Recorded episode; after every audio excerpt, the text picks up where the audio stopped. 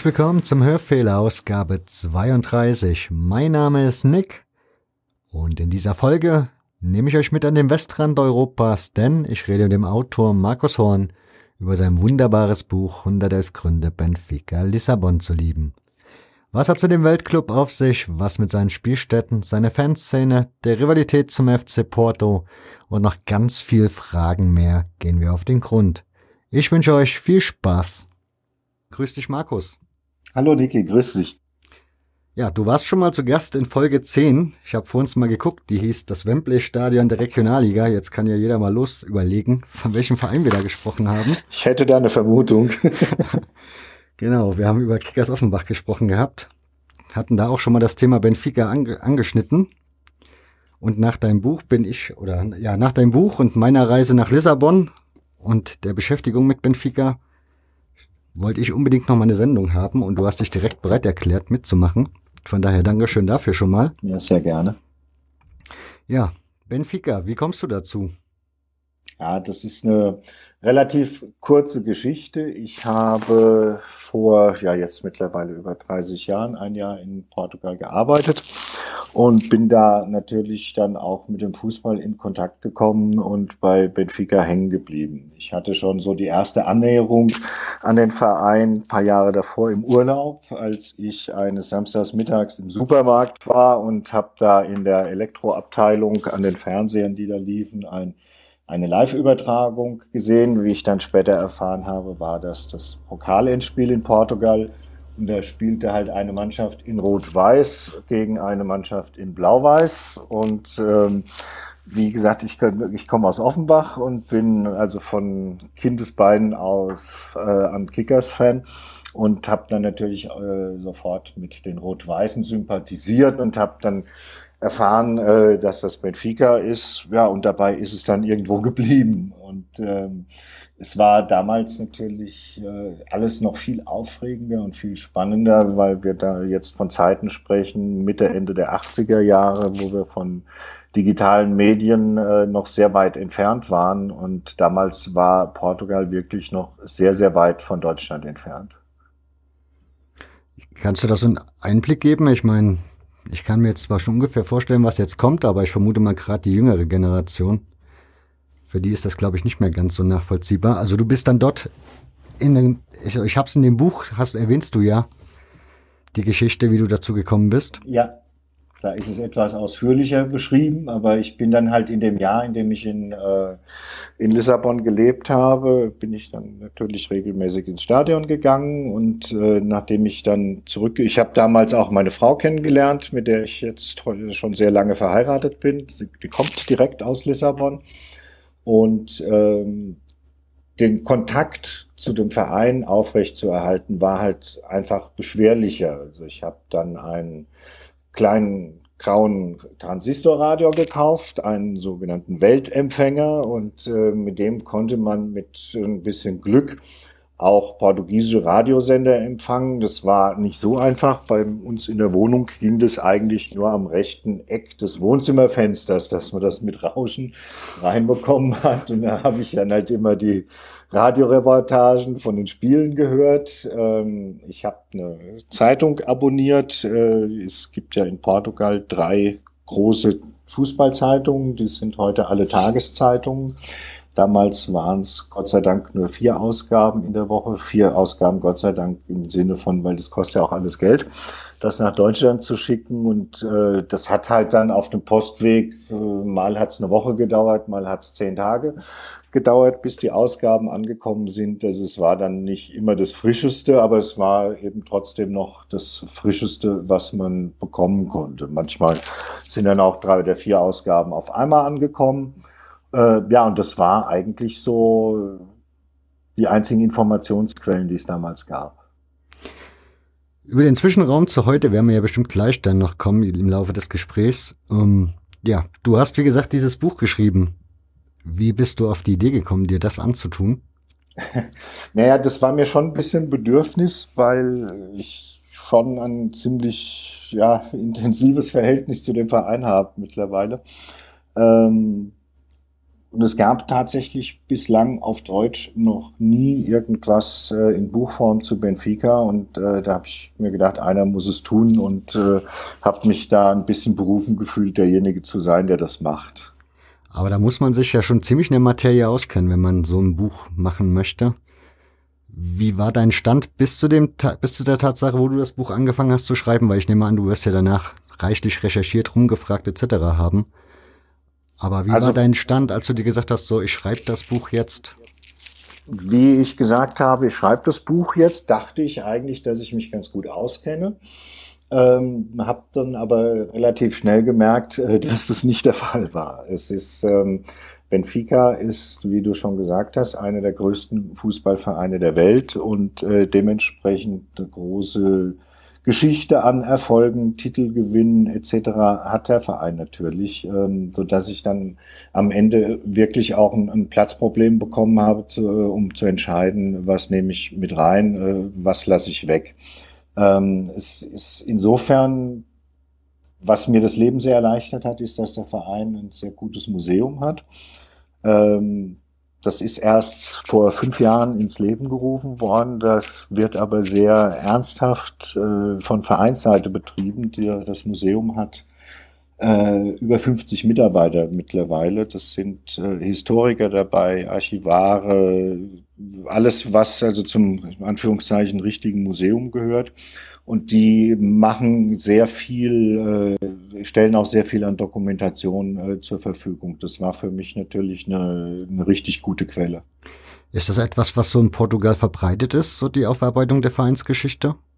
Ähm, nee, das ist eigentlich erst in, in jüngerer Zeit gekommen und da muss man schon sagen, jetzt hat, äh, also der FC Porto hat danach, glaube ich, dann natürlich auch ein Museum aufgemacht, aber so diese, diese Herangehensweise zu sagen, wir versuchen unsere Vereinsgeschichte, die natürlich bei der Dimension, die der Verein in Portugal hat, man äh, muss nur mal sehen, Portugal hat 10 Millionen Einwohner, von denen zwischen 5 und 6 Millionen sich zu, als Benfica-Anhänger bezeichnen.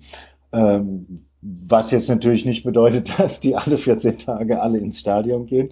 Aber äh, der Verein hat schon eine sehr, sehr breite Basis in dem Land. Und ähm, äh, von daher hat der Verein natürlich auch die gesellschaftliche Entwicklung äh, in den letzten 100 Jahren mitbestimmt. Und äh, eben von Vereinsseite aus zu sagen, wir versuchen nicht nur unsere Pokale auszustellen, sondern das, was im Club passiert ist, auch in einen historischen Kontext in der Stadt und in der Landesgeschichte zu stellen, das ist schon äh, sehr, sehr gut gemacht, finde ich. Um mal irgendwo anzufangen, weil das Feld ist ja recht groß. Der portugiesische Fußball allgemein, wie kann ich mir den vorstellen? Also ist der so stark strukturiert wie der deutsche Fußball? Also ich habe so das Gefühl, es gibt die großen modernen Stadien wie das Estadia de Luz, also das Stadion von Benfica. Dann kriegst du aber auch, wenn du jetzt in den Süden an der Algarve geguckt hast, gab es auch die kleinen Stadien, die irgendwie nicht jetzt so den, ich sag mal, den deutschen Standard entsprechen würden, was die Bundesliga angeht. Wie ist das da so geregelt? Also wie muss ich mir das alles so da vorstellen in Portugal? Also Portugal leidet sehr darunter, dass es ähm, bis heute nur fünf Mannschaften gab, die überhaupt Meister geworden sind. Äh, von diesen fünf Mannschaften gibt es mit Boavista und mit Belenenses zwei Clubs, die jeweils einmal Meister geworden sind. Und den Rest äh, der Titel teilen sich Benfica, Sporting und Porto auf.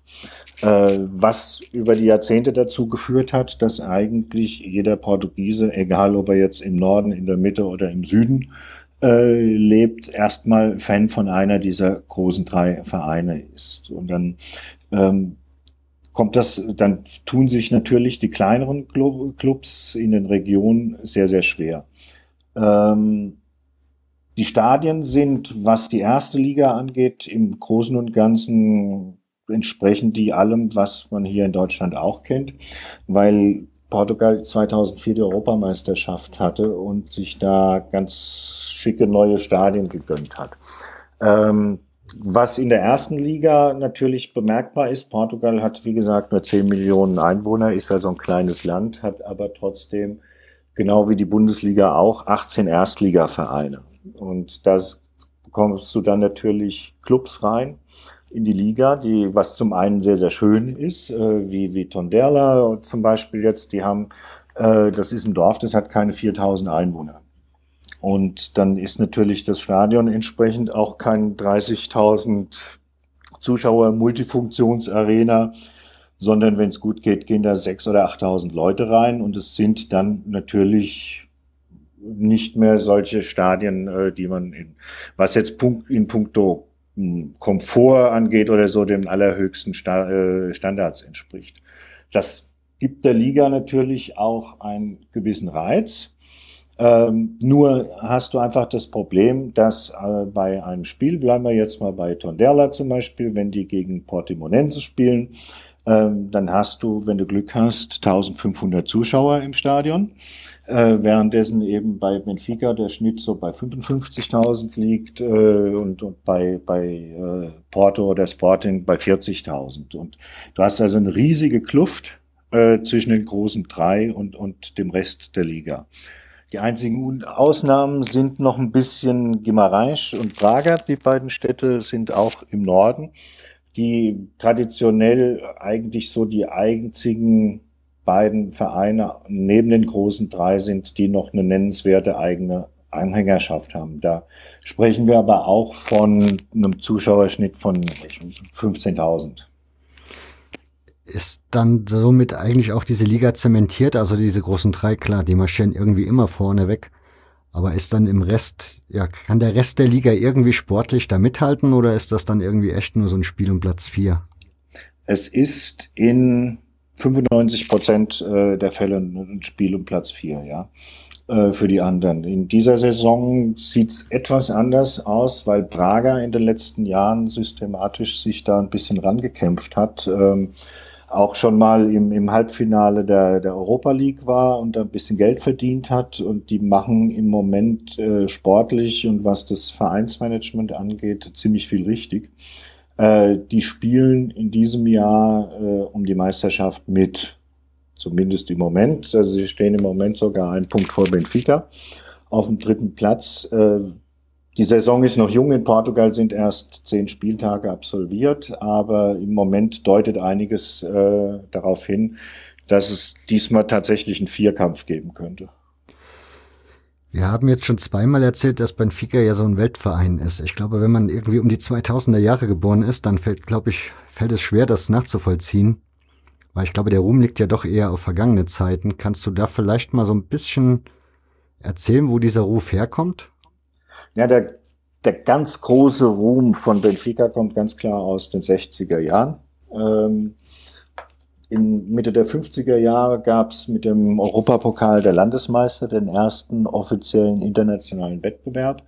Den hat äh, vorneweg fünfmal Real Madrid am Stück gewonnen. Und dann kam die Wachablösung. Ähm, Benfica wurde dann zweimal 1961 und 62 äh, Europapokalsieger und hatte eben dann bei dem zweiten äh, Titelgewinn auch schon den Eusebio mit äh, in der Mannschaft spielen, äh, der halt eine der ersten großen Weltstars äh, im Fußball geworden ist, ähm, was dann auch durch die, Europa, äh, durch die Weltmeisterschaft 1966 nochmal zementiert äh, wurde, bei der Portugal Dritter geworden ist. Ähm, da kommt ganz klar der, der Ruhm des Vereins her. Die Benfica hat äh, es in den Jahren dann, oder bis heute noch geschafft, noch achtmal in, in einem Endspiel um europäischen Wettbewerb zu sein, sowohl auf Landesmeisterebene als auch auf äh, UEFA-Pokal Europa League-Ebene hat aber alle diese Endspiele seitdem verloren. Und ähm, da ist ganz klar, wenn jemand 2000 auf die Welt gekommen ist, dann wird ihm äh, von den internationalen Erfolgen her der FC Porto sicherlich ein größerer Begriff sein. Das stimmt. Die, du hast in deinem Buch, du gehst relativ historisch da lang. Also du fängst irgendwo bei der Gründung des Vereins an und hörst halt in der Neuzeit sozusagen auf im Hier und Jetzt. Ja. Kannst du ein bisschen was zu den Ursprüngen von Benfica erzählen? Äh, sehr gerne. Und zu dieser Entwicklung, vor allen Dingen in den ersten Jahren, dass der ja. Verein überhaupt so groß geworden ist, wie er es denn heute ist? Die, die Gründungszeit war wie bei, bei sehr vielen Vereinen sehr schwierig. Äh, das war eine vollkommen neumodische Geschichte. Das kam ja aus England. Dementsprechend haben dann auch die ersten Fußballvereine haben mehr oder weniger aus Engländern bestanden in Portugal. Ähm, Benfica hat es als erster portugiesischer Verein geschafft, diese Engländer zu schlagen. Äh, das war in der Zeit äh, Anfang des 20. Jahrhunderts, in denen in Portugal relativ unruhig äh, zuging. Die Monarchie ist damals gestürzt. Es wurde eine Republik 1910 gegründet. Ähm, es gab also nicht so wahnsinnig viel, woran sich die Menschen wirklich erfreuen konnten. Und ähm, diese, diese Tatsache, dass Benfica als ein Verein äh, mit ausschließlich portugiesischen äh, Stürmern oder Spielern, nicht nur Stürmern, äh, es geschafft hat, diese englischen Lehrmeister zu entthronen oder abzulösen, äh, hat sicherlich dem ganzen Verein einen riesigen Popularitätsschub gegeben. Ähm, der Verein selbst, äh, also in seinem heutigen Namen, der heißt der Club ähm, vollständig Sport Lisboa Benfica, also Sport Lissabon und Benfica. Ähm, Benfica ist ein Stadtteil von Lissabon. Ähm, es, der Name ist deswegen Lissabon und Benfica, weil da zwei Vereine 1908 fusioniert haben. Ähm, es gab im Zuge dieser Fusionierung, ähm, hat sich das so ein bisschen, also das war, eine, war gut für beide Vereine, die sich da zusammengetan hatten, weil der ursprünglich 1904 gegründete Verein, der nur Sport Lisboa hieß, hatte sehr, eine sehr gute Fußballmannschaft, währenddessen Benfica ein eigenes äh, Spielgelände hatte, was die anderen nicht hatten. Und eben auch eine sehr große und sehr starke Radsportabteilung. Ähm, das Fahrrad, ein Fahrrad ist bis heute noch im, äh, im Vereinswappen von Benfica drin. Wenn man jetzt eben mal an die Gegebenheiten in den 20er, 30er und auch noch 40er Jahren äh, des letzten Jahrhunderts denkt, ähm, da gab es kein Fernsehen, es gab kaum Radio, es gab viele Provinzen in, in Portugal, wo die Menschen bitterarm waren. Und die haben eigentlich in erster Linie durch den Radsport auch diese, diese Beziehung zu Benfica bekommen, weil das halt die Helden der Landstraße waren, die auf der Portugal-Rundfahrt oder bei, bei anderen Rennen wirklich auch durch die Provinzdörfer gekommen sind und äh, den Sport, sagen wir mal, für die breite Masse überhaupt erlebbar gemacht haben. Ist das in Portugal allgemein so ein Phänomen? Also Sporting hat ja, glaube ich, auch Radsport betrieben. Ist also Radsport war sicherlich sehr populär, wie in vielen anderen Ländern auch. Es ist ganz kurios, weil Benfica ist, legt ja sehr großen Wert drauf, kein Fußballverein zu sein. Äh, es gibt neben Fußball noch 22 andere Sportarten, die im Verein betrieben werden. Und im Museum ist deswegen auch äh, der erste Ausstellungsteil extra den anderen Sportarten neben dem Fußball gewidmet. Ähm, Radsport selbst findet bei Benfica äh, mittlerweile aber nicht mehr statt. Das ähm, geht jetzt seit, ich weiß das genaue Datum gar nicht, aber seit gut zehn Jahren gibt es keine Profiabteilung mehr. Und ähm, natürlich versuchen gerade auch so Organisatoren von der Portugal-Rundfahrt zum Beispiel den Verein zurückzubekommen, weil er natürlich sehr, sehr viele Leute an den Straßenrand locken würde. Ähm, der Vereinspräsident hat, sagt aber immer wieder ganz klar, solange der Radsport sich so darstellt, wie er sich im Moment äh, darstellt, äh, also mit der ganzen Doping-Problematik etc., wird Benfica da nicht mit einem Profi-Team wieder an den Start gehen. Okay. Worauf ich hinaus wollte, ist, du hast ja erwähnt, dass das ein Mehrspartenverein ist. Das scheint ja so in Portugal grundsätzlich so zu sein, habe ich so das Gefühl. So der klassische Fußballverein war in der Gründungsphase irgendwie nicht so gang und gäbe. Hat das bestimmte Gründe, warum das so ist? Oder nee, das ist eigentlich, also der, der FC Porto heißt ja zum Beispiel Fußballclub Porto. Ne? Mhm. Ähm, das ist eine Besonderheit von Benfica, die über ihr, einen ihrer Vereinsgründer, den Cosme Damião, äh, ganz klar diese Philosophie vertreten haben. Wer Sport betreiben will, egal in welcher Sportart, der soll das bei Benfica tun können. Es ist ähm, gar nicht mal so unumstritten bei allen Fans, äh, dass das so bleibt, weil natürlich diese anderen Sportarten Geld kosten. Bei Benfica gibt's neben dem äh, neben dem Fußball äh, noch fünf Profiteams.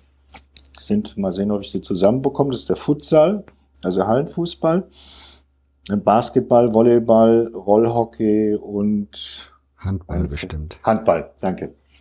Und äh, das kostet natürlich, die Gehälter sind nicht wie beim Fußball, logischerweise, kostet aber Geld. Und äh, ich habe diese Woche gerade am Montag in einem anderen Podcast, in dem es nur um Benfica geht, eine ganz interessante Diskussion gehört, äh, wo es eben auch darum geht, äh, die anderen Sportarten machen summa summarum pro Jahr, bescheren dem Verein einen Verlust von 10 Millionen Euro. Äh, würde man dieses Geld nicht besser in einen, in einen Stürmer investieren für den Fußball? Ähm, das geht, wie gesagt, eigentlich vollkommen, ähm, ein solcher Vorschlag geht eigentlich vollkommen gegen die Grundidee des Vereins, weil da eben ausdrücklich, das steht sogar in der Satzung drin, äh, verankert ist, dass eben praktisch jeder Sport bei Benfica betrieben werden soll, können soll. Sporting hat dieses äh, Beispiel, ich will jetzt nicht sagen kopiert, aber sie sind nach Benfica gegründet worden und haben sich wahrscheinlich daran orientiert, aber es sind wirklich Sporting und äh, Benfica sind die beiden großen Vereine in Portugal, die so diese Vielzahl an verschiedenen Sportarten anbieten. Okay. Du hattest gerade gesagt, so eine Grundidee des Vereins. Eine Grundidee des Vereins war es scheinbar auch, dass eine Zeit lang nur Portugiesen oder Kolonialen ja. oder Kolonien Portugals ja. Spieler für Benfica das Trikot tragen durften. War das, also ist das explizit, stand das mal so wirklich fest in, den, in der Vereinssatzung oder? Ähm, ich kann dir gar nicht sagen, ob es in der Vereinssatzung gestanden hat, aber es muss eigentlich drin gestanden haben, weil äh, es erst auf eine Mitgliederversammlung, auf einen Be äh, Beschluss der Mitgliederversammlung hin geändert wurde. Insofern, wenn es einfach nur so Praxis gewesen wäre, hätte man die Mitgliederversammlung nicht entscheiden lassen müssen. Es ist natürlich leicht gewesen oder relativ leicht für einen Verein wie Benfica, das lange Zeit durchzuhalten, äh, weil eben durch dieses Kolonialreich äh, Länder wie Angola, Mosambik äh, etc. mit als Portugiesen gezählt haben. Also der Eusebio ist ja auch kein gebürtiger Portugiese, äh, so wie viele andere große Stars in den 60er Jahren von Benfica auch. Und äh, dadurch, dass sie eben automatisch in, in, in, in das zu dem, zu dem Weltreich, Kolonialreich Portugal gezählt haben, waren sie automatisch Portugiesen. Und nachdem bei der Nelkenrevolution 1974 sich Portugal aus den Kolonien zurückgezogen hat, hat sich das geändert und äh, kurz darauf hat dann auch Benfica beschlossen, Ausländer mit in die Mannschaft aufzunehmen diese Nelkenrevolution ist in diesen Ländern der portugiesische Fußball dann entsprechend auch populär, so wie der englische Fußball halt weltweit aufgrund seiner Geschichte wahrscheinlich dann auch so populär ist? Also es ist in den, in den früheren Kolonien findest du natürlich schon sehr viele Leute, die mit einem Benfica-Trikot heute auch noch rumlaufen. Ähm, der, der Cosme Damião, von dem ich vorhin gesprochen habe, der Vereinsgründer, hatte neben den, äh, der Idee, dass der Verein viele Sportarten anbieten sollte, eine ganz für die damalige Zeit eigentlich sehr ungewöhnliche Vision, weil er gesagt hat, ich will, dass der Verein ein universaler Verein ist. Das hat dazu geführt, dass die, äh, dass, dass Benfica schon sehr, sehr früh in den 20er Jahren Überseerepräsentanzen eingerichtet hat und äh, mit entsprechenden äh, Filialvereinen etc., die es dann in Mosambik oder in Angola oder in Guinea-Bissau gab. Ähm, und deswegen eigentlich auch heute da noch eine sehr starke Verankerung hat. Äh, hinzu kommt, dass eben auch der Kontakt äh, zu, den, äh, zu den Fans, die eben nicht gerade im, um, im, äh, im Umkreis von Lissabon äh, wohnen, heute wesentlich einfacher ist, weil du durch die elektronischen Medien die Leute viel leichter erreichst. Das ist sowieso etwas, was ich sehr spannend finde. Da kommen wir ja noch drauf, dass diese ganzen Orte rund, also irgendwie ganz Portugal, glaube ich, eigene Fanlokale haben, wenn man so will. Mhm. Ist, soll ich gleich was dazu sagen? Oder? Mich würde erstmal grundsätzlich interessieren, ja, wie ja. ist dieser Verein strukturiert? Also wir hatten ja eben das Thema Mitgliederversammlung kurz. Ja. Und ist das noch Mitglieder geführt oder wie, wie, wie viel Mitspracherecht hat, haben die Mitglieder noch? Ich meine, Benfica hat ja relativ viele. Benfica hat im Moment, glaube ich, 230.000 Mitglieder. Äh, das ist schon eine ganze Menge, ja. Äh, also laut offizieller Statistik haben nur die Bayern mehr im Moment. Also Benfica war, glaube sechs Jahre lang offiziell auch im Guinness-Buch äh, der Mitgliederstärkste Verein der Welt und haben vor zwei oder drei Jahren diesen Titel an die Bayern verloren. Ähm, generell ist es so, der, der Profifußball ist wie in ja, fast allen Verein mittlerweile ähm, ausgegliedert. Das ist eine Fußball-AG. Das ist in Portugal sogar Pflicht. Also du kannst nicht in der ersten Liga spielen, wenn du den, den Profifußball im Verein behältst. Ähm, die Profi-AG gehört aber dem Verein. Und äh, da ist auch nicht absehbar, äh, dass sich da was ändern wird. Das heißt, wenn wir es mal genau nehmen, ähm, gehört auch die Profi AG den Mitgliedern. Äh, der Vereinspräsident ist auch Vorstandsvorsitzender der Profi AG. Ähm, dass da nicht bei allem immer die Mitglieder gefragt werden, das äh, versteht sich fast von selbst. Wir leben nicht in einer perfekten Welt. Dazu kommt, dass es natürlich, wenn man heute von Benfica spricht, ähm, ja eigentlich, wir reden von einer Unternehmensgruppe. Ne? Die haben, die betreiben Profifußball, die betreiben einen Fernsehsender, die haben eigene Versicherungen, die haben Krankenhäuser, die haben, also die haben sehr diversifiziert, wie man so schön sagt. Ähm, so dass natürlich da in der Geschäftsführung sehr, sehr viele ähm, Entscheidungen getroffen werden. Aber generell ist es wirklich so, dass äh, natürlich äh, das alles im Endeffekt das, das maßgebende Organ ist die Mitgliederversammlung nach wie vor. Okay. Fanstrukturen. Also ich kann aus deinem Buch herauslesen, es gibt zwei große Gruppen im Stadion. Ja. Die so, ja, da rundherum so den klassischen Fanclub bei Benfica gibt's nicht. Es gibt überhaupt keine Fanclubs in dem Sinne weil es eben, und das haben wir auch dem Cauche Damian zu verdanken, also der Mann hat da in den frühen, äh, frühen Jahren des 20. Jahrhunderts wirklich sehr, sehr viel bewirkt. Ähm, es gibt fast 300 Casas do Benfica, also das sind Vereinsheime, ähm, bei denen man zusätzlich Mitglied werden kann. Die gibt es in Portugal, ich will, würde jetzt nicht sagen noch im letzten Dorf, aber äh, fast im letzten Dorf. Äh, und es gibt eben auch im Ausland einige. Also ich habe zum Beispiel hier nur 30, 40 Kilometer entfernt äh, von mir in Offenbach gibt es in Großumstadt auch eine Casa. Und äh, die sind eben Anlaufstelle für, für jeden, der, der Fan ist oder der sich im Verein nahe fühlt. Ähm, zum Teil bieten die selbst äh, Möglichkeiten an, Sport zu treiben und organisieren halt Feste und Ausflüge und äh, Fahrten zu den Spielen etc.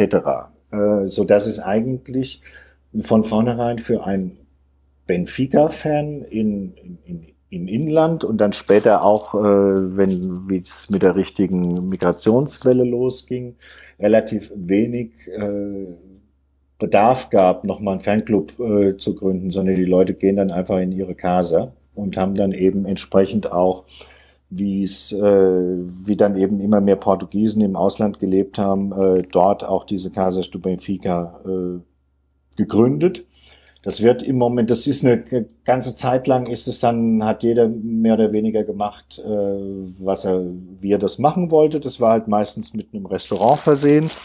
Äh, seit einigen Jahren ist Benfica dabei, die auch komplett zu uniformisieren. Also die bekommen alle die gleichen Möbel vom Verein gestellt, ähm, bekommen bestimmte Vorgaben gemacht, was sie mindestens anbieten müssen. Also du kannst in Portugal mittlerweile in den meisten Casas auch Eintrittskarten kaufen. Die haben ist ein kleiner Fanshop mit dabei etc. Was die, was dann diese ähm, Gruppen im Stadion angeht, das sind eben zwei Ultragruppen. Das eine sind die Diabos Vermelhos, die, ähm, die Roten Teufel. Das ist die älteste Gruppe bei Benfica. Die sind 1982 gegründet worden und aus denen haben sich dann zehn Jahre später die No-Name Boys abgespalten. Die sind auch nicht sich immer so ganz grün, sind auch in gegenüberliegenden Sektoren im Stadion deswegen ähm, untergebracht, aber das sind eben keine offiziellen Fangruppen, äh, sondern das sind einfach, einfach in Anführungszeichen Ultravereinigungen, die äh, sich selbst zusammengeschlossen haben. Kannst du ein bisschen was zu diesen Ultragruppen erzählen? Also zum Beispiel, hast du irgendeine Ahnung, welchen, von welchem Einfluss die hier haben? Ich meine, Anfang der 80er Jahre wo die, also wo die sich die Idee hergeschnappt haben, Ultra, Ultra, eine Ultragruppe Ultra zu gründen? Langsam. Also, soweit ich das weiß, das kenne ich aber nur vom Hörensagen, ähm, ist das von einigen Brasilianern, die in Portugal gelebt haben, ursprünglich ausgegangen, die dann angefangen haben, Trommeln und Fahnen mit ins Stadion zu nehmen. Äh, in Südamerika war das ja schon, soweit ich weiß, ein bisschen länger äh, verbreitet als in ähm, als in Europa. Äh, du merkst es auch so heute noch im Stadion, so diese, diese Ultragesänge, die, die orientieren sich schon relativ stark in, an diesem, was man so als dieses argentinische Modell mhm. äh, ansieht, die also so ein bisschen längere und kompliziertere Texte haben und so. Ähm, aber wie gesagt, was, was jetzt die Gründung angeht, ähm, gab es da wohl ein paar, also wir reden da wahrscheinlich über eine Handvoll Leute, ja, die das äh, mal angefangen haben. Ähm, was ich erzählt bekommen habe von einem, der diese Gründungszeiten miterlebt haben, ist, äh, dass es einfach in den Anfang der 80er Jahre auch einen ja, ein bisschen Generationenwechsel gegeben hat in Portugal, weil es bis dahin eigentlich ausgemachte Sache war, dass Großväter, Väter, Söhne ähm, gemeinsam ins Stadion gehen dass es eben damals angefangen hat, dass die, die sagen wir mal, die Jugendlichen äh, lieber in einer Gruppe unter sich äh, und nicht mehr mit den Eltern oder zumindest mit den Vätern ins Stadion gehen wollten und sich daraus eben relativ schnell dann so Treffpunkte im Stadion ergeben haben, aus denen dann eben diese Diabos Vermelhos dann auch entstanden sind.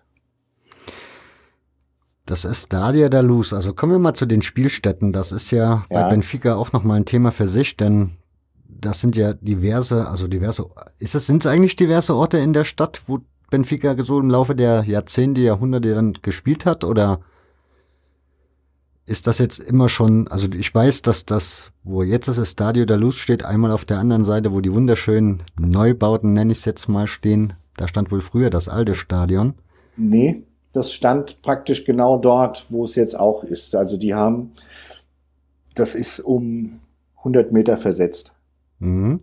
Okay. Also die, die Spielstätte ist fast gleich. Die haben auch ähm, noch während der Bauarbeiten relativ, zum neuen Stadion relativ lange noch im alten Stadion gespielt.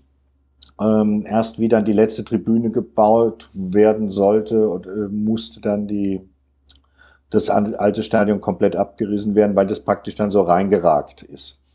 Ähm, vorher hat Benfica aber tatsächlich immer ein Nomadenleben geführt. Äh, das ging eben mit der Vereinsgründung schon los. Ähm, äh, auch nach der Fusion mussten sie relativ schnell aus diesem, aus diesem Spielfeld weg, weil man kann das auch nur nicht als Stadion bezeichnen. Ne? Das waren echt dann halt Sportplätze oder, besser, bessere Acker äh, oder, äh, oder Freiflächen, auf denen dann halt mit einer Gießkanne mit Kalk äh, die Linien gezogen wurden. Ähm, ein richtiges Stadion hat Benfica sich dann gegönnt in den 30er Jahren zum ersten Mal, das äh, Amoreiras. Wer Lissabon kennt, kennt wahrscheinlich auch das Shopping Center Amoreiras. Das ist auch am, an der, in der Skyline der Stadt oben auf dem Hügel relativ gut zu sehen. Das sind so drei äh, moderne Türme. Ähm, da hat dieses alte Stadion äh, gestanden, was damals mit 15.000 Plätzen wohl das größte Stadion auf der Iberischen Halbinsel war. Und da musste der Verein in den 40er Jahren weg, da sind sie enteignet worden, weil das Stadion genau auf der Achse stand, wo die erste Autobahn in Portugal gebaut werden sollte. Man hat dem Verein dann zugesagt, äh, im Ausweichquartier zu besorgen. Äh, das hat aber nie so richtig geklappt. Äh, Benfica hat dann relativ lange in einem Stadion gespielt, das äh, vorher Sporting gehört hatte und mittlerweile von Sporting aufgegeben wurde. Man hat das dann wieder hergerichtet mit Holztribünen. Ähm, bis dann 1954 endlich das äh, Stadio da Luz gebaut wurde, wo eben Benfica, wenn auch jetzt mit einem neuen Stadion, aber seit eben 1954 zu Hause ist. Das haben aber die Vereinsmitglieder gebaut, das Stadion, ne? Also sie haben es zumindest finanziert. Ähm, das war ein großes, das Geld war ein großes Problem, weil Benfica, das war auch bei dem Stadio der Samorere schon so, dass die Vereinsmitglieder das ähm, bezahlt haben. Ähm, nur durch die Enteignung ähm, und die damit verbundene Entschädigungssumme, die weit unter dem gelegen hat, äh, was der Verein für das Stadion ausgegeben hatte, ähm, war das eine Zeit lang relativ schwierig, äh, was die Finanzen angeht. Ähm, es wurde insofern von den Mitgliedern natürlich auch gebaut, weil es dann durchaus schon wohl auch Leute gab, die einfach mit ein paar Säcken Zement vorbeigekommen sind und auch es wohl viele Mitglieder gab, die gesagt haben, also ich muss unter der Woche arbeiten, aber äh, am Wochenende helfe ich auch mit. Also insofern, also das, das war auch ein großes Thema, wie das alte Stadion abgerissen wurde. Das hat, äh, das hat vielen natürlich äh, sehr wehgetan, weil ähm, das natürlich nach 50 Jahren es noch einige Leute gab, die das die Anfangszeiten auch miterlebt haben. Und dann natürlich dazu kam über die verschiedenen Ausbauphasen. Am, am Schluss gingen 120.000 Leute in das Stadion rein. Und das war natürlich weltweit dann auch eine richtige Nummer. Und von sowas trennt man sich nur ungern. War das eigentlich von Anfang an so konzipiert, dass das immer erweiterbar sein kann? Weil das waren ja verschiedene Ringe sozusagen aufeinander ja. gesetzt. Ja, das war von Anfang an die Idee, dass es die Möglichkeit besteht, äh, das aufzustocken. Okay. Das, wie viele Mitarbeiter hat Benfica eigentlich? Das weiß ich nicht. Weißt du nicht? Weil, das weiß ich nicht, aber das sind mehrere hundert. Ja, das Weil glaub, wenn wir das eben ich davon auch. ausgehen, also ich weiß, dass das Museum letztes Jahr, stand letztes Jahr 55 Mitarbeiter hatte. Und ich weiß, dass bei den Social Media Geschichten über 20 Leute sitzen, also die Facebook etc. Äh, betreuen.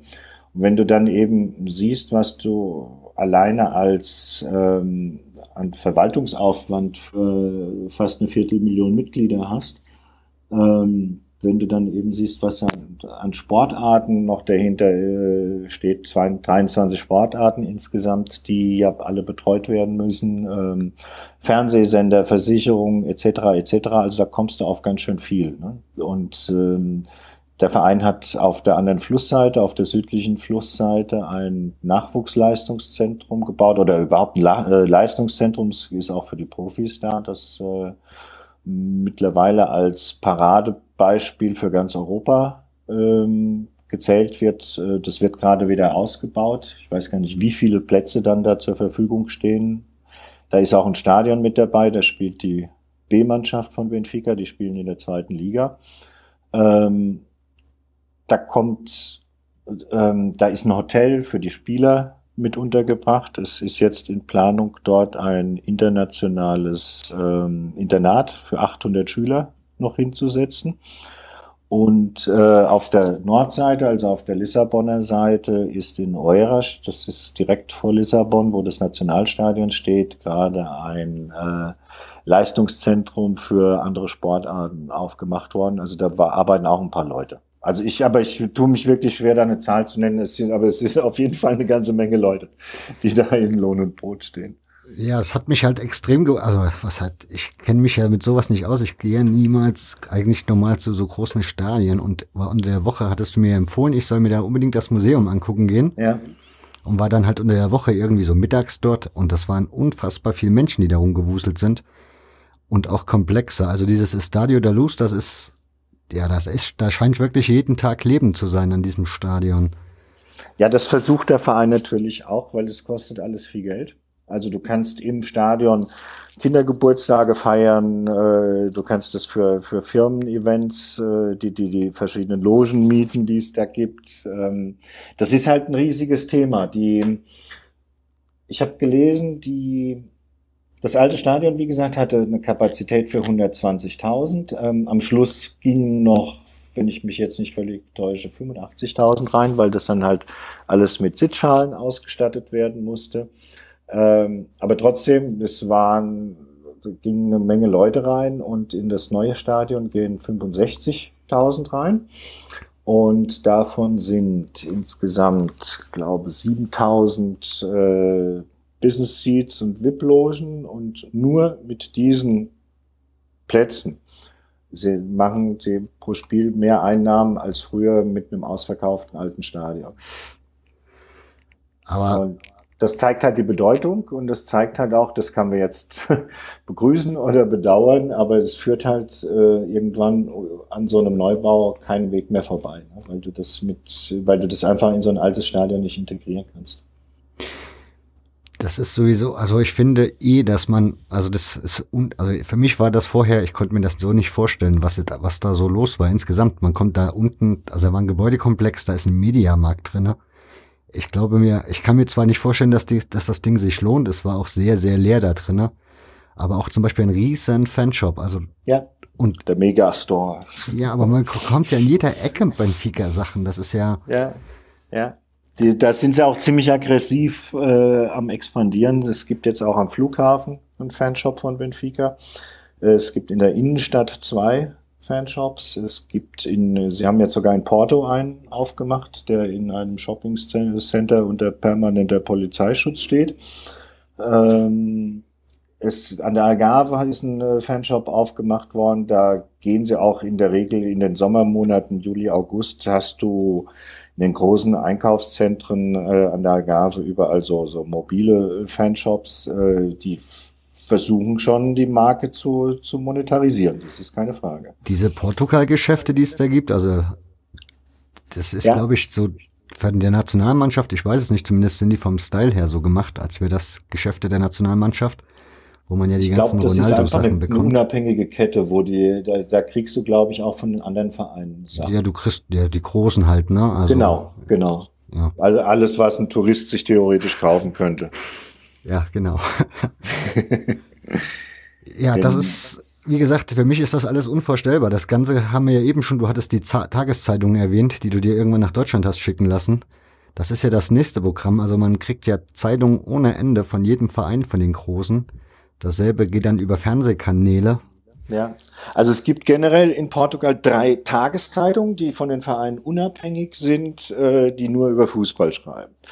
Ähm, da und die sind alle, haben alle eine ordentliche Auflage. Die Aborla gilt nach wie vor als die, Tage, die auflagenstärkste Tageszeitung in Portugal überhaupt. Ähm, und dann gibt's eben die Vereinsmedien. Ähm, Benfica hat ähm, eine Wochenzeitung, die erscheint donnerstags und ist dann eben auch an jedem Kiosk in der, in, mehr oder weniger im ganzen Land erhältlich. Ja, genauso ist das mit dem Fernseh, also mit dem Fernsehsachen. Ich hatte im Urlaub das Vergnügen oder ich hatte, ich habe mir das Vergnügen nicht gegönnt, aber man konnte Sporting TV gucken theoretisch auf dem Fernseher. Das sollten wir nicht tun. war, mir jetzt, war mir jetzt schon klar, dass das kommt, aber das kam halt, du konntest das rund um die Uhr gucken. Du konntest da die Jugendspiele gucken, alles ja, möglich, ja. konntest du dir ja. live anschauen. Ja, ja, ich schaue mir das zu Hause auch regelmäßig an, weil das ist schon, das richtig groß gemacht. Auch da muss man halt sagen, jetzt nicht, weil ich Benfica-Fan bin, aber wer das äh, angefangen hat, war Benfica. Und die haben es auch am konsequentesten durchgezogen, was durchaus ein bisschen ein Risiko auch war, weil die portugiesische Liga bis dahin ähm, komplett vergeben war an das portugiesische Äquivalent zu dem, was hier Sky betreibt. Und äh, Benfica hat damals diesen Ver Vertrag gekündigt und übertragen seitdem exklusiv alle Heimspiele der Profimannschaft auf ihrem eigenen Sender. Das heißt, wer Benfica im Stadio da Luz äh, am Fernsehen sehen will, muss Benfica TV-Sender abonnieren. Dazu kommt eben alles, die zweite Mannschaft in der zweiten Liga ähm, und dann eben von Basketball, Handball, Rollhockey hoch und runter. Es werden auch Jugendspiele übertragen und ähm, richtig den Durchbruch äh, auch in andere Schichten hat Benfica dann geschafft, wie sie sich auch noch die Exklusivrechte für die Premier League in Portugal geholt haben. Und äh, da haben sie sich dann, also seitdem sind, waren die der größte Pay-TV-Sender in Portugal. Wie ist dann so die Berichterstattung über, also jetzt über die Premier League dann? Ist das dann irgendwie auch gefärbt oder? Weil ich meine, bei Benfica TV kann ich mir schon ungefähr erwarten, was da so kommt. Naja, das ist absolut neutral, das ist, das versteht sich von selbst. nee, Premier League gibt's nicht mehr. Okay. Ähm, die haben, und das war halt der, der große, das große Pfand, das sie dann äh, hatten. Sie haben das jetzt äh, komplett an einen Kabel Betreiber abgegeben. Es heißt nach wie vor Benfica TV, der Verein produziert es auch noch selbst, aber ähm, distribu distribuiert das nicht mehr, sondern äh, das geht jetzt über Nosh, das ist eine, eine, eine Fernsehfirma, ähm, die Benfica dafür immerhin für zehn Jahre 400 Millionen garantieren. Okay. Das ist in einem Land, das mag jetzt nicht so wahnsinnig viel klingen, aber das ist in einem relativ armen Land wie Portugal mit 10 Millionen Einwohnern ist das ein Haufen Geld, äh, das sie da bekommen haben. Und ähm, das ist überhaupt ein Problem. Vielleicht lohnt sich das auch mal da kurz drauf einzugehen. Ähm, so Vereine wie Benfica, aber auch genauso natürlich der FC Porto oder meinetwegen auch Ajax Amsterdam, auch wenn Holland ein bisschen reicher ist als Portugal, die haben natürlich alle immer einen riesen Nachteil, äh, wenn es um die internationalen Wettbewerbe geht, weil ein Verein in Portugal kann bei weitem nicht so viel Geld ähm, erwirtschaften wie ein Verein in England, in Deutschland, in Spanien, in Italien, weil einfach die Fernsehrechte, die nationalen von vornherein schon mal ein Vielfaches wert sind. Ähm, die Trikot Brüste sind viel mehr wert. Äh, ein Sponsor zahlt natürlich den Bayern mehr als oder Real Madrid als Benfica. Äh, und, und, und. Ähm, die Eintrittskarten kann es auch nicht ganz so teuer machen. Ähm, das heißt, so Vereine wie Benfica müssen sich viel mehr einfallen lassen, um an Geld dran zu kommen, um international konkurrenzfähig zu bleiben. Ist das der Grund, warum die da so extrem vorne dran sind, was wie gesagt, dieses Fernsehding angeht zum Beispiel, oder diese Zeitung. Bin ich der festen Überzeugung, äh, Not macht erfinderisch. Ne? Wie ist das Und, eigentlich? Ja, erzähl. Ja, ja. Äh, das, das ist mit Sicherheit die Triebfeder, weil die müssen einfach gucken, äh, wie sie diese Lücke schließen kannst du die sowieso nicht. Ähm, und das können ja auch äh, innerhalb der Ligen, ob das jetzt England, Spanien, Deutschland oder was auch immer ist, auch immer äh, die wenigeren, äh, wenigsten Vereine tun. Aber natürlich müssen die sich was einfallen lassen und ähm, wenn, im Endeffekt ist auch das Nachwuchsleistungszentrum geht in die gleiche Richtung. Ähm, es gibt keinen Verein, der so viel Geld mit Transfers äh, erzielt hat in den letzten sechs, sieben Jahren wie Benfica. Die hatten, ich glaube, seit acht Jahren, das kann aber auch sieben sein, weiß ich, müsste ich selbst in meinem Buch nachgucken, ähm, jedes Jahr über 100 Millionen Euro Transfererlöse gemacht. Das sind eben Geschäftsmodelle. Das ist für die Fans bitter und tragisch, wenn du sagst, wir haben die wir haben Jungs, die spielen seit zum Teil seit Jahren äh, für uns. Die sind Benfica-Fans durch und durch. Also gutes Beispiel ist der Bernardo Silva, den vielleicht der eine oder andere aus der Premier League bei Manchester City äh, kennt, der jetzt gerade richtig abhebt, weil es einfach einer der besten Fußballspieler weltweit ist oder es auf jeden Fall werden wird. Ähm, der hat nicht einmal für die A-Mannschaft von Benfica gespielt, den haben sie noch als Jugendspieler für 15 Millionen verkauft. Das ist schon, ja. Ja, aber diese das tut weh, das tut den Fans weh, Entschuldigung, ähm, aber die können die Kosten sonst nicht decken. Also die brauchen x Millionen Transferüberschüsse, die brauchen äh, die Fernseheinnahmen, so sonst können sie den Laden in der Form, wie sie ihn im Moment führen, einfach zumachen. Jetzt würde man ja aber im Umkehrschluss denken, gut, so die drei großen Vereine greifen dann ja wahrscheinlich aber auch alles an guten Nachwuchsspielern, was da im Land rumläuft, direkt mal ab, oder? Das ist wie überall so, ja. Das äh, je, je du kannst halt auch, also sagen wir es mal so, wenn ich ein Kind hätte, das gut kicken kann und irgendwo in der Provinz ist, oder irgendwo in der Provinz lebe, würde ich auch gucken, dass ich ihn zu einem von den großen drei bringe, weil natürlich die Ausbildungsmethoden und die Chance, die Förderung ganz anders sind als bei einem kleinen Verein äh, auf dem Dorf. Ne? Ja, hast du das Gefühl, dass da die Konkurrenz dann auch so groß ist wie in Deutschland? Ich meine, hier hat ja jeder Bundesligist ein Nachwuchsleistungszentrum und dann schlägt nee, man sich da so. Nee, das fokussiert sich sehr auf die, auf die großen drei. Ja, ich vermute, da gehört dann auch noch viel Familie dazu, nach dem Motto, das ist Benfica-Familie, also geht das Kind auch nur dahin. Äh, ja, wobei es da auch viele Fälle gibt, wo du sagst, okay, wenn es beim einen nicht geht, wenn die anderen mein Kind nehmen, so wählerisch können wir da nicht sein. Ne? Aber die erste Anlaufstelle äh, ist natürlich logischerweise äh, auch dein eigener Verein, wobei da ich habe da nur mal so am Rand ein bisschen ähm, Einblick bekommen, weil ich einen ganz gut kenne, der ziemlich lange die Jugendstufen äh, durchlaufen hat bei Benfica und dann äh, mit, mit 16 ist er dann rausgeflogen aus dem großen Rad.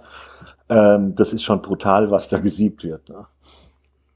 Ja, da ist also, man ja auch sehr stolz auf sein Nachwuchszentrum. Also, ja, ja, ja, ja, das äh, gilt. Sie haben jetzt auch schon, glaube ich, von der UEFA einen Preis gewonnen und so. Das gilt schon als sehr vorbildlich, weil da eben mit einer äh, Philosophie gearbeitet wird, sagen wir mal. Das ist ja auch ein Grund, warum dieses Internat mit 800 Plätzen gebaut werden soll, äh, um eben das zu vermeiden, dass Eltern ihre Kinder 150, 200 Kilometer zum Training fahren müssen. Was heute gang und gäbe ist. Wir haben ja schon erzählt, was da so alles an diesen Casa der Banfica, was es da so gibt und ist, vermutlich wird auch das Stadion dann immer voll sein, aber für mich war es dann trotzdem ein bisschen erstaunlich. Ich fand den Fanshop für, ich meine, für deutsche Verhältnisse wäre das jetzt normal gewesen, die Preise, aber ich fand für portugiesische Verhältnisse ist das schon ziemlich teuer, oder? Das ist ziemlich teuer, ja. Die Eintrittspreise sind okay. Ich meine, es, äh, es kommt immer darauf an, welchen Maßstab man anlegt. Ne? Wenn man andere Sportarten sieht, dann ist es natürlich unvorstellbar teuer. Aber du kriegst für 120 Euro eine Dauerkarte bei Benfica als Erwachsener. Musst allerdings Vereinsmitglied sein, sonst gibt's keine Dauerkarte. Mhm. Das also, ist diese Red Card, oder? Der Red Pass, genau. Und das ist die Dauerkarte und äh, die, die Vereinsmitgliedschaft schlägt halt auch noch mal, je nachdem, was du für ein Modell nimmst, mit 100 oder 156 Euro zur, zu Buche. Also äh, am Schluss bist du mit 300 Euro dabei, klar. Okay, nee, ich fand halt nur, weil, ich meine, Portugal ist halt vergleichsweise billig, wenn du da Kaffee trinken gehst, Taxi ja. fahren tust, wie auch immer. Und der Fanshop fand ich dann, ja, war schon. Der ist auf internationalem Niveau, das ist keine Frage. Das, das sind halt, es fängt mit den Trikots natürlich an. Ähm, also du kriegst schon ein oder andere Gimmick, glaube ich, günstiger als hier, aber ähm, man hat, wenn man Urlaub in Portugal macht, bekommt man manchmal ein schiefes Bild, weil wir halt alle das sehr schätzen, dass der Kaffee fast umsonst ist und das Bier ist auch nicht viel teurer. Ja. Ähm, die Lebenshaltungskosten generell sind in Portugal ganz schön hoch. Also du kannst im Supermarkt in Portugal problemlos mehr Geld ausgeben als in Deutschland. Das Benzin ist teurer, die Autos kosten mindestens genauso viel etc. etc. Also von den Immobilienpreisen brauchen wir gar nicht zu sprechen. Ähm, das sind alles Dinge, die man so als, als normaler Urlauber in Anführungszeichen gar nicht so mitbekommt. Äh, das, die Leute müssen schon gucken, wie sie, wofür sie ihre Euros ausgeben. Ja. Ja gut, den Eindruck hat man schon. Ne? Also ich meine, Lissabon wirkt sowieso an einigen Ecken sehr sauber oder sehr schick, neu. Und dafür wirkt die Altstadt halt relativ, wo ich denke, erstaunlich, dass so eine schöne Lage so wenig rausgeputzt wird, sagen wir mal so. Ja, das ist natürlich eine Frage, das ist ein ganz langes Thema. Ähm, da tut sich im Moment sehr viel, mal zum Besseren, mal zum Schlechteren. Ne? Die, das kommt, dass die, die Häuser oftmals in so einem schlechten Zustand sind. Das liegt größtenteils an der Mietgesetzgebung, die seit Jahrzehnten äh, größere Mietsteigerungen äh, verhindert haben. Also es gibt viele ältere Leute, die schon lange in ihren Wohnungen äh, leben, die keine 100 Euro Miete bezahlen. Äh, dementsprechend sehen die Häuser aus, weil die Besitzer nichts investieren in die Häuser. Was im Moment passiert ist, wenn eben die Leute gestorben sind, äh, dass es nicht mehr weiter vermietet wird, sondern man dann versucht, ähm, das, eine Abrissgenehmigung zu bekommen und was äh, Neues hinzustellen oder wenn halt die Substanz entsprechend historisch ist, ähm, äh, das, ich sag mal, Luxus zu sanieren, ja. Okay. Und so dass du, also zum Thema Gentrifizierung in, in Lissabon könnte man ein eigenes Programm machen, wo wir uns stundenlang unterhalten können. Mhm. Ja, wobei ich das auch ein spannendes Thema fände, die Stadt Das ist ein extrem spannendes Thema, ja. Also richtig. Nee. Selbst nach den paar Tagen, die ich jetzt dort war, ich habe ich hab keinen Plan von dieser Stadt. Die ist mir, ja, ich habe da, wie sagt man, keine Orientierung, was das angeht, diese, bei dieser Stadt. Das ist Wahnsinn. Aber was mir halt komisch, also was ich halt erstaunlich fand, ich bin halt, ja, du hattest mir ja diesen Markt empfohlen, wo ich mhm. da hinge hingegangen bin und von dort aus sind wir dann mit dem Taxi zum Stadion gefahren um uns das anzugucken. Und ich hatte das Gefühl, wir sind dann einmal so, haben die Stadt verlassen eigentlich, weil da wurde es auf einmal grün. Und dann kommst du halt bei Benfica an dem Gelände wieder an, wo auf einmal jede Menge Bauten stehen. Ja. Aber ich hatte so das Gefühl, Wohngegend und dass man dann noch ein Bier vorm Spiel irgendwo in der Kneipe trinken gehen kann, das ist da nicht so wirklich, oder? Oh doch. Ähm, also, dass ihr da durchs Grüne gefahren seid, das ist einfach der, der Taxifahrer ist außen rum gefahren. Ich kann mir, nee, nee, der hat euch gar nicht da jetzt fürchterlich geneppt. Nee, sowieso ähm, das, nicht. Das der wollte so einfach nur am Verkehr vorbeifahren und der ist dann durch den Naturpark von Monsanto gefahren. Und da kommst du fast beim, äh, beim Stadion wieder raus. Das ist aber nicht der direkte Weg. Also du kannst das auch, äh, wenn du eine Linie ziehst, kommst du komplett durch die Stadt. Ähm, was das vor dem Spiel angeht, ähm, da gibt es zum einen, äh, ich weiß nicht, ob du da an dem, an dem Fanshop und so, mhm. ob die da gestanden haben, da stehen relativ viele Imbisswagen. Ja. Äh, das ist, da wird jeden, vor jedem Spiel eine, eine sogenannte Fanzone aufgebaut, wo du dich dann, äh, kannst du Karaoke singen und kannst auf die Torwand schießen und äh, kannst essen und trinken. Ähm, das mag nicht jeder, also ich finde es nicht so schön. Ähm, es gibt aber ums Stadion rum, äh, an den Zufahrtsstraßen, ist, ähm, steht ein, eine Imbissbude neben der anderen äh, an Spieltagen. Und du wirst auch, wer mal die Gelegenheit hat, ähm, im Fernsehen ein Live-Spiel zu sehen von Benfica, wird feststellen, dass die überwiegende Zahl der Zuschauer erst ja, fünf Minuten vor Spielbeginn ins Stadion kommt. Und das liegt eben unter anderem daran, dass die meisten da an den Buden sind. Also ich habe auch mit, mit Freunden, das ist dann eine, eine ganz klare Sache, man geht nicht zu irgendeiner Bude, sondern wir, man geht zu einer ganz bestimmten. Und äh, das hat halt den Charme, dadurch, dass außerhalb des Stadions ist, es sind ja nicht alle, die sich irgendwann mal kennengelernt haben, äh, haben auch ihre Plätze im Stadion nebeneinander und das sind dann wirklich, also jetzt da in diesem Kreis, in den ich gekommen bin, das sind, manchmal sind es 80, 100 Leute, die sich da kennen. Ne? Und das ist halt, und das geht auch schon so zwei, drei Stunden vorm Spiel, äh, trifft man sich da schon. Ja, wobei du ja scheinbar das Ritual hast, deine Platte zu besuchen. Ja, das muss ich, aber das habe ich schnell erledigt. die, ähm, meine Frau und ich haben äh, auf der, am Platz der Helden, wie der heißt, vor dem Stadion, haben wir eine Namenstafel äh, und die wird immer vor dem Spielbeginn nochmal kurz gestreichelt. Eine Zeit lang haben wir gedacht, das hilft, aber mittlerweile sind wir auch da eines Besseren belehrt. ähm, aber das Ritual haben wir beibehalten. aber das ist wirklich schnell erledigt. wir hatten ja dieses Benfica-Museum jetzt schon ein paar Mal als Thema. Haben die da irgendwie sich ein Vorbild geholt, als sie das gebaut oder geplant haben? Oder? Nicht, dass ich wüsste. Du Nicht, hattest dass ich wüsste. Und ich war mit äh, deutschen Freunden schon drin, die im gleichen Jahr beim FC Barcelona auch im Museum waren und mir dann, dann gesagt haben, sie hätten das bei Benfica besser gemacht und eindrucksvoller empfunden. Wie empfindest du das Museum so für dich? Ja, ich war jetzt sechsmal drin. Ähm, ich, das ist schwer zu erklären. Also ich finde es zum einen, also wenn jetzt gerade so vor dem ähm, Hintergrund äh, des Buchschreibens ist es natürlich wahnsinnig interessant. Ich finde, es ist wirklich sehr gut dokumentiert. Du kannst dich da Tage drin aufhalten, weil du ja zu jeder Benfica hat sich die Rechte von dem staatlichen Rundfunksender gekauft, die ähm, ja früher ausschließlich äh, die Fußballspiele gefilmt haben. Ähm, du kannst zu jeder Saison äh, dir alles, was an Filmmaterial angeht, angucken. Es gibt, es werden Zeitungsausschnitte gesammelt. Das ist alles an Bildschirmen abrufbar. Also wer da einsteigen will, kann sich da wirklich äh, ja, Tage und Wochen beschäftigen. Ähm, was jetzt rein das meine Fanseele angeht, ähm, bin ich da schon, wenn ich da rausgehe, schon wahnsinnig stolz drauf, was der Verein geleistet hat und wie er sich heute auch darstellt. Ich hatte ja auch das Vergnügen und musste feststellen, das war sehr international. Also das war jetzt nicht überlaufen, das Museum, es war schön angenehm. Man hatte ja. so ein bisschen, also es verlief sich sozusagen da drinnen. Es ist halt auch riesig groß, es sind 4000 Quadratmeter, das darf man nicht vergessen. Ja, das ist irre.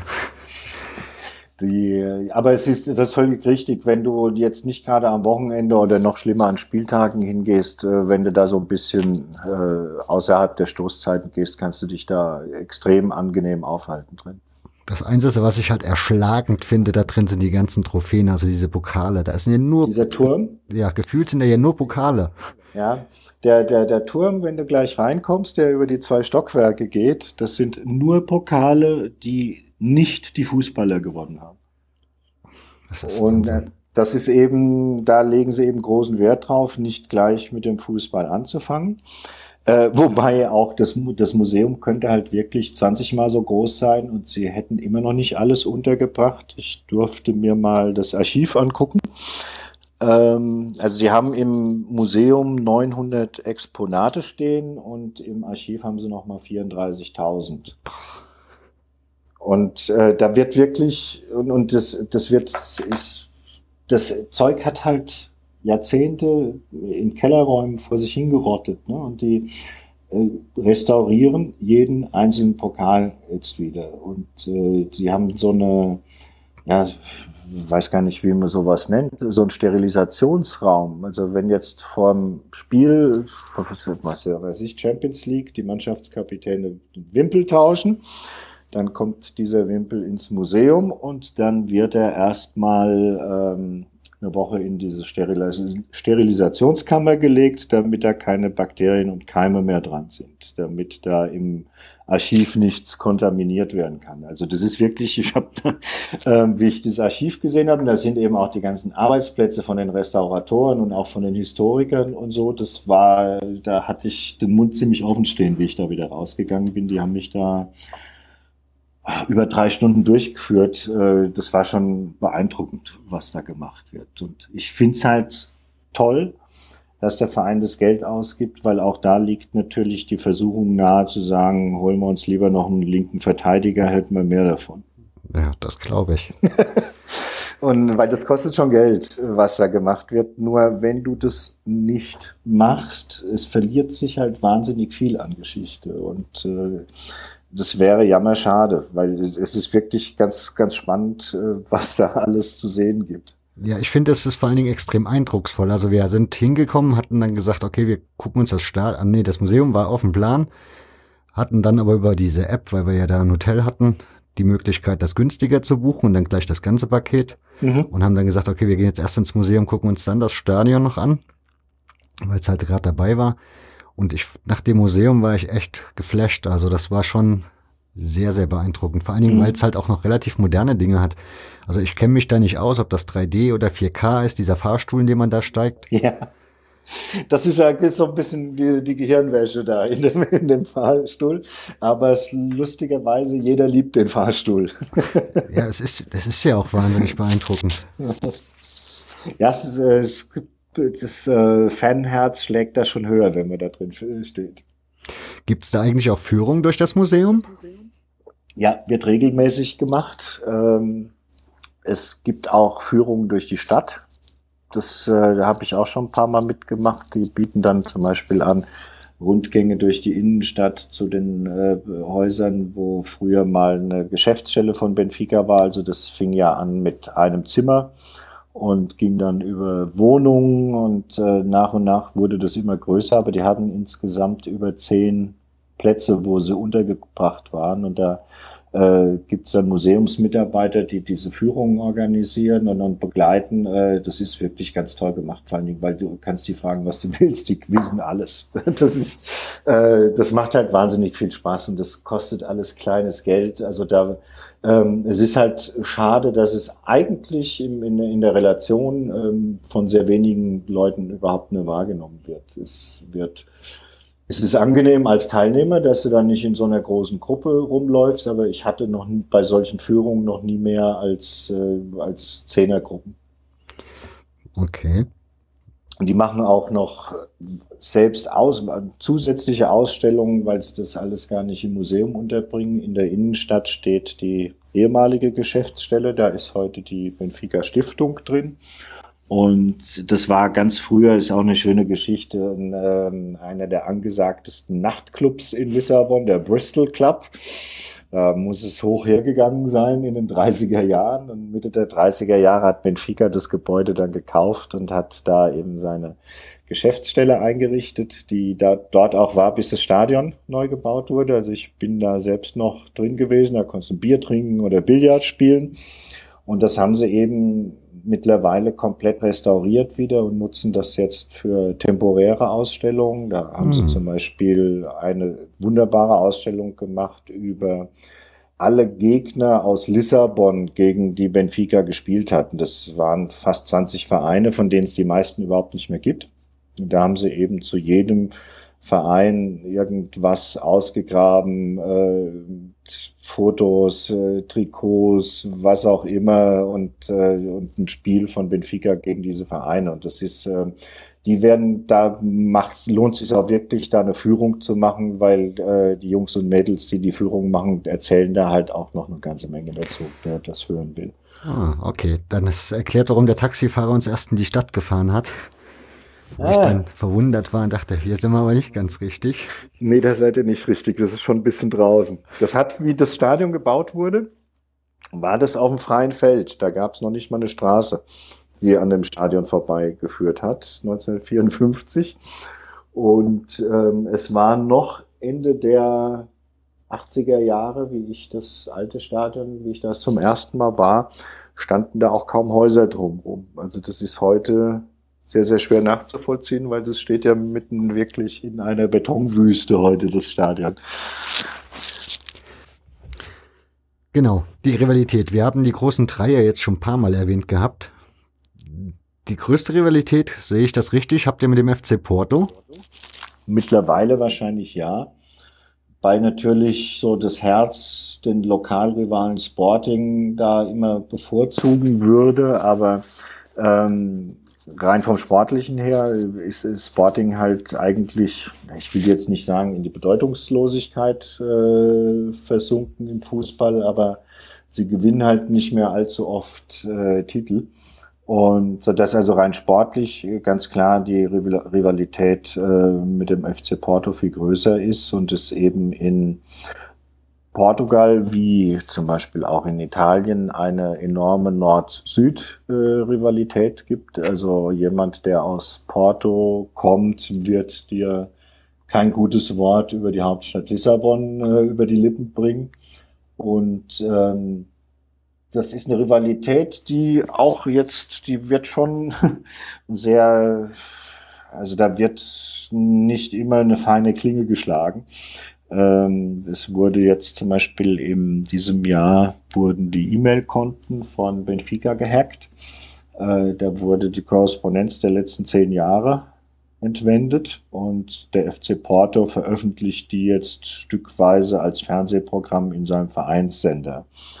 Das Ganze wird natürlich, also das, da liegt natürlich, der FC Porto sagt natürlich, äh, das auf keinen Fall haben wir das gemacht. Äh, man hat uns das einfach geschenkt, diese Dokumente, aber der Verdacht liegt, steht natürlich im Raum, dass äh, diese ganze Hacker-Aktion vom FC Porto in Auftrag gegeben wurde. Da soll eben in den Dokumenten nachgewiesen werden, dass ähm, Benfica Einfluss auf Schiedsrichter genommen hat, etc. Das Ganze wird natürlich ein riesiges juristisches Nachspiel haben, weil zum einen natürlich diese Vorwürfe jetzt im, im Raum stehen gegen Benfica, aber zum anderen natürlich auch diese ganze Frage, darf ich äh, gestohlene Korrespondenz einfach mal so auf meinem Fernsehsender vorlesen, äh, auch nicht ganz uninteressant zu beantworten ist. Ja, das scheint ja für reichlich Wirbel zu sorgen. Also gab es ja scheinbar auch schon Verhaftungen, was das angeht.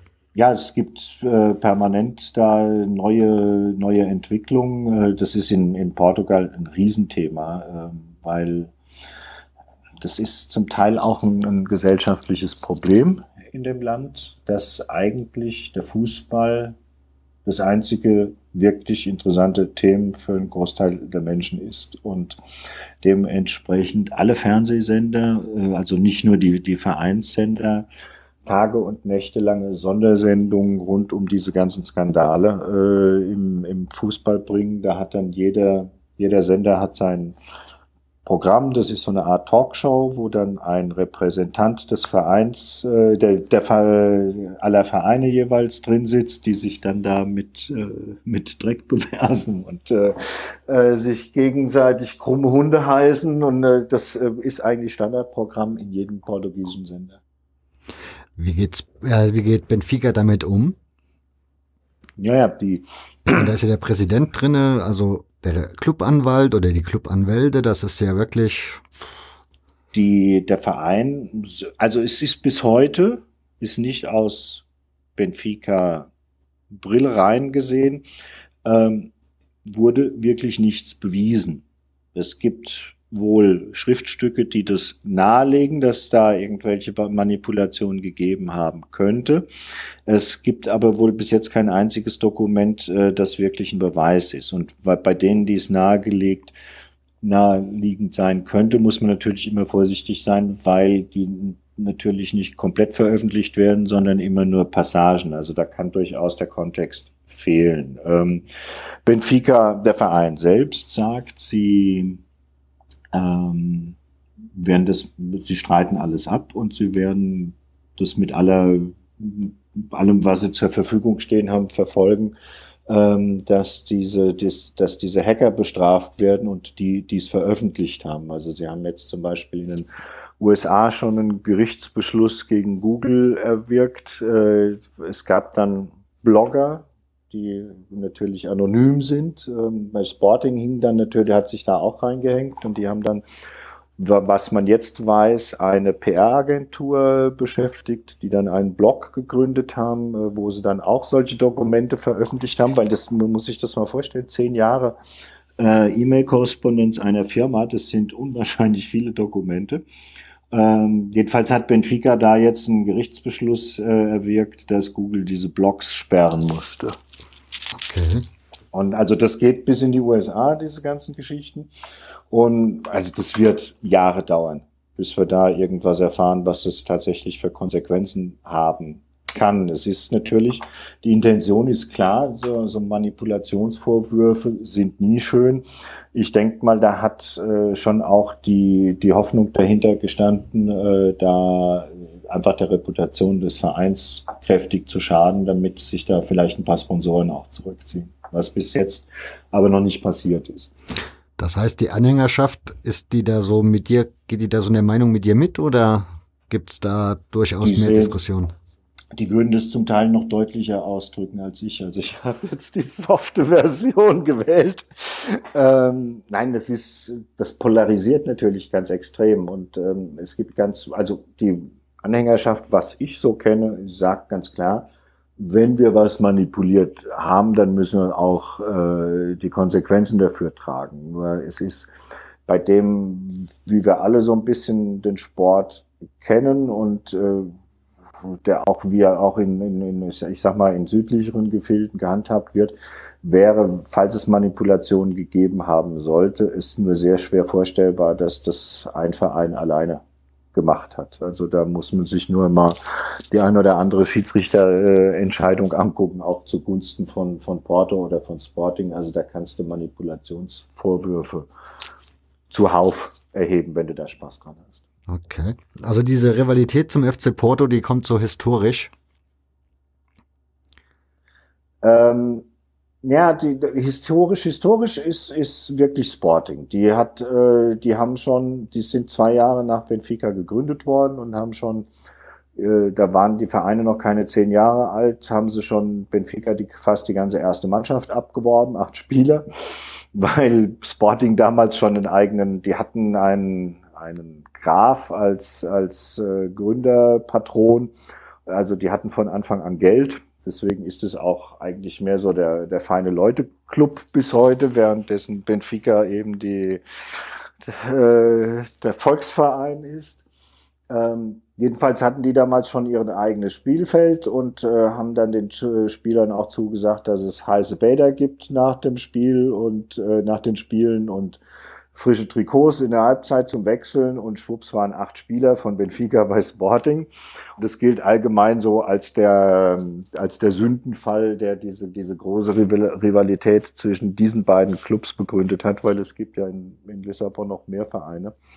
Ähm, Porto kommt eben zum einen, weil die sehr stark so diese Regional Karte ausspielen, dass, äh, dass sie eben der Vertreter oder der Sachwalter des Nordens sind.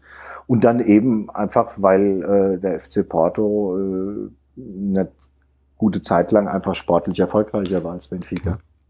Gibt es da auch die Rivalitäten dann zwischen den Fans, also so wie man es jetzt hier in Deutschland kennen würde? Ja, ja, ja. ja, ja. Also da gibt's schon, äh, also die Polizeiaufgebote sind nicht anders bei diesen Spielen als in, in, in der Bundesliga auch. Okay. Kurz nochmal nach Lissabon. Ich habe aus dem Buch rausgelesen, so ein kleines Herz hast du schon für Belenenses. Ja, habe ich. Äh, das ist aber im Moment eine ganz tragische Geschichte. Könnten wir auch eine eigene Sendung drüber machen. Mein Schwiegervater war Mitglied bei Belenenses und ähm, lange Zeit war es in Portugal so, dass du, wenn du Vereinsmitglied warst, für die, für die Stadionbesuche gar nichts bezahlt hast. Also, es sei dann gegen, was weiß ich, wenn Belenenses gegen, Benfica spielt, dann musstest du noch ein Bier extra lösen, aber ansonsten hast du für einen Mitgliedsbeitrag von, was war das damals? Vielleicht ein Euro 50 oder zwei Euro im Monat ähm, konntest du da zu allen Spielen gehen. Und da ich mit meiner heutigen Frau und meinem Schwiegervater gerne meinen Schwiegervater da begleitet habe, bin ich relativ oft oder fast immer auch zu Belenenses gegangen und war deswegen, wie ich in Lissabon gelebt habe, auch der Vereinsmitglied. Denen geht's im Moment nicht ganz so gut. Die haben natürlich äh, zum einen das große Problem, dass sie aufgerieben werden zwischen diesen übermächtigen Lokalrivalen, Benfica und Sporting. Also die hatten jetzt zuletzt in der Liga einen Schnitt von unter 3000 Zuschauern und haben jetzt aber ja so das, die erleben gerade, was passieren kann, wenn du einen Investor in den Verein holst. Die haben 90 Prozent ihrer Fußball AG verkauft und ähm, werden sich jetzt mit dem Investor nicht mehr einig. Und das hat sich, also ohne da jetzt zu tief äh, einzusteigen, hat sich so hochgeschaukelt, dass dann der Verein dem, dem der Profi AG äh, den Nutzungsvertrag vom Stadion gekündigt hat und jetzt also die Belenenses Fußball AG in der ersten Liga spielt, aber ihre Heimspiele im Nationalstadion austrägt und der Verein eine neue Belenenses Profi- oder erste Mannschaft gekündigt, äh, gegründet hat, die jetzt in der Bezirksklasse von Lissabon spielt. Und wohin gehen die Anhänger? Die Anhänger gehen zur, in die Bezirksklasse. Also die haben, äh, die Fußball AG hat im Nationalstadion, glaube beim letzten Liga Cup Spiel hatten sie 300 Zuschauer. Und da wurde gesagt, da sind aber schon die Balljungen und alle Offiziellen mitgezählt worden. Ach du Okay. Also das ist ein ganz langes, ganz langes Thema. Ich habe da, falls es jemanden interessiert, in der vorletzten Ausgabe vom Ballestra habe ich ja zwei Seiten drüber geschrieben. Ja, dann kauft euch mal den Ballestra. ähm, ich würde sagen, ich bin soweit durch. Wie sieht's bei dir aus? Hast du noch irgendwas, was ich vergessen habe, wo du sagst, das würdest du gern noch erwähnen so oder? Spontan eigentlich nicht. Wir haben ja sehr ausführlich äh, gesprochen. Ich hoffe, wir haben hier die Geduld deiner Zuhörer nicht so sehr strapaziert. Och, das glaube ich nicht. Und wir haben ja noch vieles, vieles nicht erwähnt, also von daher. Das ist korrekt. Aber es sind halt, es gibt so viele Geschichten drumherum immer, gell? Das stimmt. Wir haben zum Beispiel nicht über das Thema Podcast gesprochen, weil du bist ja ein echter Medienprofi, was Benfica angeht. Siehst du jetzt eigentlich doch noch was? Du warst ja zuletzt sogar im Fernsehkanal eingeladen in einer Sendung. Ja, also Medienprofi bin ich nicht, aber der, der Verein hatte mich netterweise äh, sagen wir es mal, ich fange es anders an. Ähm, es ist ganz interessant, ich habe ja das Buch auf Deutsch geschrieben, aber das Echo in Portugal darauf ist viel größer als hier in Deutschland. Was natürlich zum einen dadurch kommt, dass, die, dass der Verein so groß ist im Land und deswegen auch relativ viele Leute interessiert. Also ich hatte schon ähm, die Aborla, die größte Fußballzeitung, die hat auch ihren eigenen Fernsehsender. Die hatten mich schon mal zu einer Talkshow eingeladen und die haben auch eine ganze Seite über mein Buch geschrieben und haben mich da nochmal interviewt. Und äh, jetzt hatte mich eben vor drei Wochen der, der Vereinssender, der Benfica TV, haben mich auch zu einem Programm eingeladen, wo sie eben dann, äh, sind eigentlich immer die gleichen Fragen. Wie kommt es, dass ein deutscher A, Benfica-Mitglied wird und, und B, dann sich auch noch gemüßigt fühlt, ein Buch zu schreiben. Ähm, das ist natürlich für mich sehr schön, weil es da so eine, so eine gewisse Wertschätzung, äh, weil ich da so eine gewisse Wertschätzung auch erfahre, die natürlich äh, sehr angenehm ist. Und was Podcasts angeht, wir hatten ja vor der Sendung schon kurz drüber gesprochen, es ist, äh, gibt ja wirklich eine enorme Renaissance des Mediums Podcast und äh, so um den Verein herum äh, gibt es da sehr, sehr viele äh, Podcasts, die sich mit dem Verein beschäftigen, zum Teil natürlich auch, weil sie sagen, wir wollen das äh, sagen wir mal, die Interpretation der Ereignisse nicht ausschließlich dem vereinseigenen Medium überlassen. Ähm, da gibt's Programme, da durfte ich jetzt auch, äh, war ich in einem vor, vor zwei Wochen zu Gast, die, die, das wird schon sehr, sehr professionell und akribisch zum Teil dann auch vorbereitet und rangegangen. Also äh, das ist natürlich sehr gut, dass es da so viel gibt. Das, die werden zum Teil sogar mit Bild live im, äh, auf YouTube übertragen. Es gibt englischsprachige Angebote. Da habe ich auch ein Kapitel im Buch drüber, ähm, über einen Podcast, äh, der jetzt schon seine 300. Sendung hatte, was ja schon auch gewaltig ist. Ja. Die sind mit Bild live in YouTube, auf YouTube jede Woche, äh, die das eben komplett äh, auf Englisch machen. Das sind alles ähm, Gastarbeiterkinder, portugiesischstämmige, die aber sagen, ist, weil ich habe dann auch die gefragt, ja, aber gibt es in USA, Schrägstrich, England, äh, Deutsche, die Englisch verstehen, Gibt es da wirklich so viele Ausländer, die, äh, die Benfica-Fans sind? Und da war die Antwort nein. Wir haben aber immer mehr portugiesischstämmige Benfica-Fans, zweite, dritte, vielleicht sogar schon vierte Generation äh, in den USA oder in England, die sich immer schwerer mit Portugiesisch tun und äh, deswegen froh sind, wenn sie die Infos auf Englisch bekommen. Okay. Wie gesagt, ihr habt das, ihr könnt das auch noch zum Thema Blog lesen. Also du hast das echt, ich fand das, das fand ich besonders interessant an deinem Buch, dass du das so aufgearbeitet hast. Du hattest Blogs, dann kamen die Podcasts. Fansign gab es aber komischerweise nie, oder? Bei Benfica? Sowas wie jetzt, bei, wie du es vom UFC kennst? Ich nehme an, dass es das mal gab.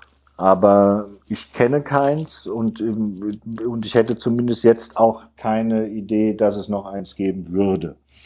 Ähm, das, das ist halt auch immer so eine Geschichte. Die wir kennen das alle, wenn man so Projekte anfängt. Am Anfang ist der Enthusiasmus groß und über die Jahre merkt man dann auch, weia, äh, da regelmäßig was zu Papier zu bringen oder, oder in Mikrofon zu spre sprechen, da brauchst du ganz schön viel äh, Disziplin und auch eine Menge Ideen.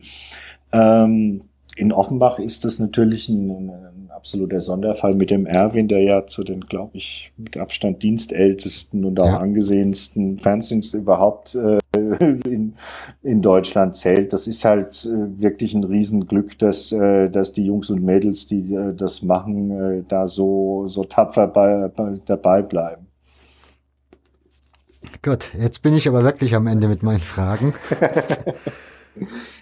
Ich möchte euch aber am Schluss natürlich das Buch noch empfehlen, denn, wie gesagt, da ist sehr, sehr viel Historisches drin, weil wir haben ganz viel aus der Anfangszeit. Gerade da sind ein paar richtig schöne Geschichten dabei. Haben wir jetzt gar nicht erwähnt, weil sollt ihr auch nicht, ihr sollt das Buch schließlich kaufen und lesen. Nennt sich 111 Gründe, Benfica Lissabon zu lieben. Findet ihr garantiert bei Amazon und bei Schwarzkopf Verlag ist das erschienen, ne? Ganz genau. Die haben es auch auf ihrer Seite. Und auch wenn man nicht unbedingt Benfica-Fan ist, wie gesagt, ich bin's auch nicht, aber habe mir das Buch gerne gekauft und noch lieber gelesen und war danach, ja, hat man eigentlich einen guten Überblick über den Verein und versteht, warum das ein, einer der größten Fußballvereine der Welt ist. Und deshalb, wie gesagt, kaufen und lesen. Vielen Dank. Kein Problem. So, am Schluss noch kurz der Hinweis. Der Hörfehler hat jetzt mittlerweile eine eigene Webseite, findet ihr unter hörfehler.org. Dort gibt es mittlerweile auch die Möglichkeit, dass ihr den Podcast unterstützen könnt finanziell. Möchte ich mich jetzt aber auch gar nicht so viel dazu äußern, findet ihr ganz einfach über einen Button, der da eingeblendet wird, wenn ihr das möchtet. Ich freue mich darüber sehr.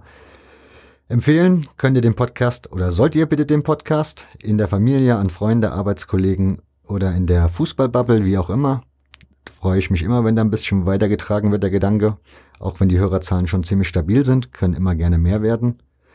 Solltet ihr, weil ich festgestellt habe, dass ich den einen oder anderen Hörer habe, der selber ziemlich kompetent ist, was seinen eigenen Fußballverein angeht, jemand von euch dabei sein, der sagt, hätte ich auch mal Lust drauf, eine Runde bei dir zu Gast zu sein, dann nur mumm, einfach mal eine Nachricht an mich zukommen lassen und dann finden wir bestimmt eine Möglichkeit, eine Folge aufzunehmen. Denn, ja, Kompetenz wird immer gesucht und gefragt. In diesem Sinne bin ich eigentlich soweit durch, bedanke mich noch für eure Aufmerksamkeit bedanke mich bei dir, Markus, dass du dir die Mühe gemacht hast und die viele Zeit. Ich danke dir für die Einladung. Es ist immer wieder sehr nett. Wir finden bestimmt noch mal einen Grund irgendwann. Sehr gerne. Alles klar. Gut. Und damit würde ich sagen, machen wir es gut. Tschüss.